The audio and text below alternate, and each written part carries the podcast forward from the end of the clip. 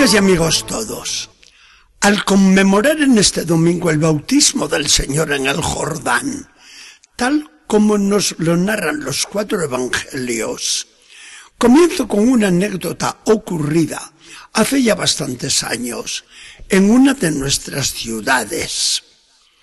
Llamó mucho la atención la entrada de aquel sacerdote en la parroquia.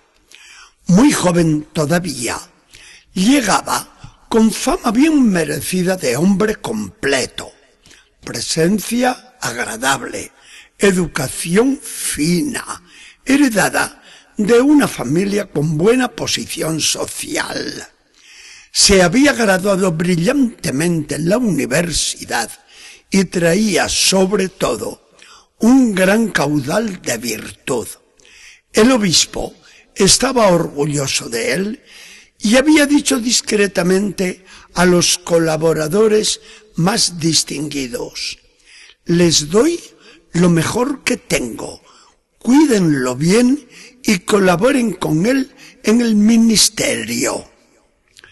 Nada extraño que su llegada a la parroquia suscitara curiosidad y expectación. Al tomar posesión de ella en la primera misa dominical, el presidente de la junta parroquial le dijo en nombre de todos los feligreses, Padre, estamos a su disposición. Mande que entre usted y nosotros queremos ofrecer la imagen cabal de una iglesia enteramente de Jesucristo.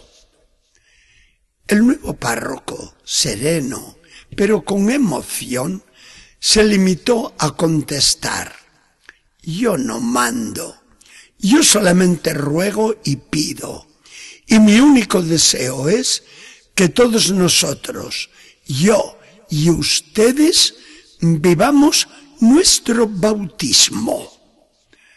Pues no dijo nada el buen cura. Vivir el bautismo.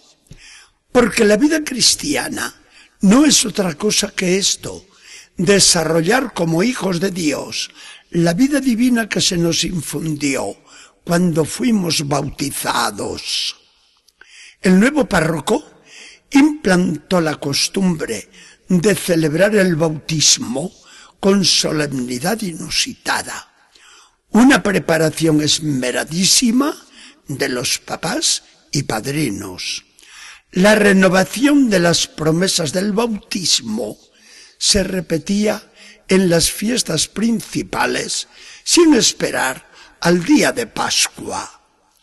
Las confesiones las tomaba como una continuación del bautismo que había limpiado todo pecado.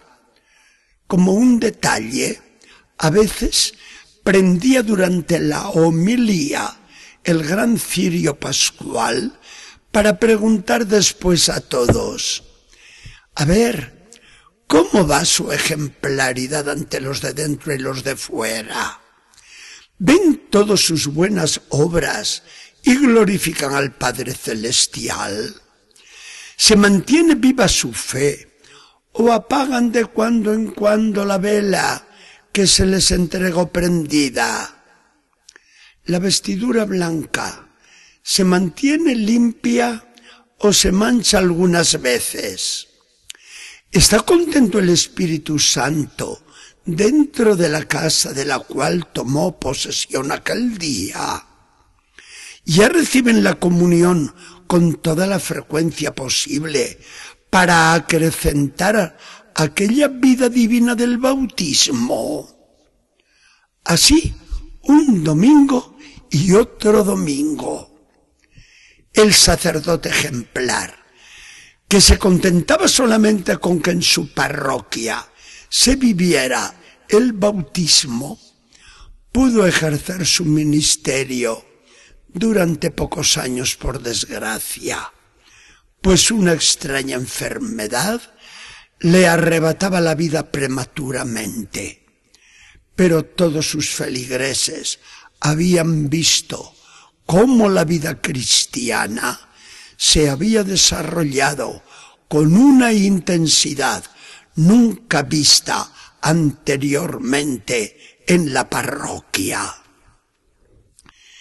Con este ejemplo del sacerdote bueno, un poquito largo ha resultado, ¿verdad? Ha quedado prácticamente dicho todo lo que podemos comentar sobre el Evangelio de hoy. Marcos es muy esquemático y nos dice cómo Jesús, al salir del Jordán, vio rasgarse el cielo sobre su cabeza y escuchar la voz del Padre que le hablaba desde la nube, mientras el Espíritu Santo aparecía en forma de paloma. Tú eres mi Hijo queridísimo, en quien tengo todas mis delicias. Esta es la expresión que Dios puede dirigir también sobre cada uno de los bautizados. Viéndonos inundados de su gracia, con el Espíritu Santo dentro de nosotros y hechos hijos suyos en su Hijo Jesucristo, nuestro Padre Dios está orgulloso de esos hijos e hijas que salieron tan bellos de las aguas bautismales. Durante mucho tiempo ocurrió en la iglesia lo que nunca debiera haber pasado, el olvido en que se tenía el hecho del bautismo. Se bautizaban todos, eso sí, pero no se le daba al bautismo la importancia suma que tiene.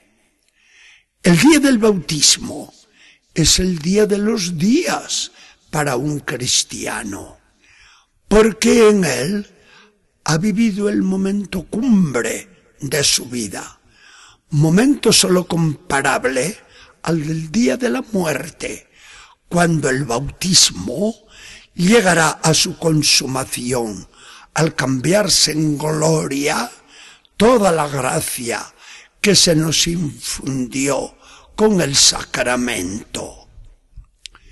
Hoy se tiene cada vez más conciencia del bautismo. Las parroquias lo preparan mucho mejor. Los sacerdotes predican de él con mucha frecuencia. Especialmente los laicos han revalorizado mucho su bautismo y su condición dentro de la iglesia al darse cuenta de que su mayor dignidad les viene precisamente de que son unos bautizados, miembros de Cristo, hijos de Dios, morada del Espíritu Santo y herederos de la vida eterna.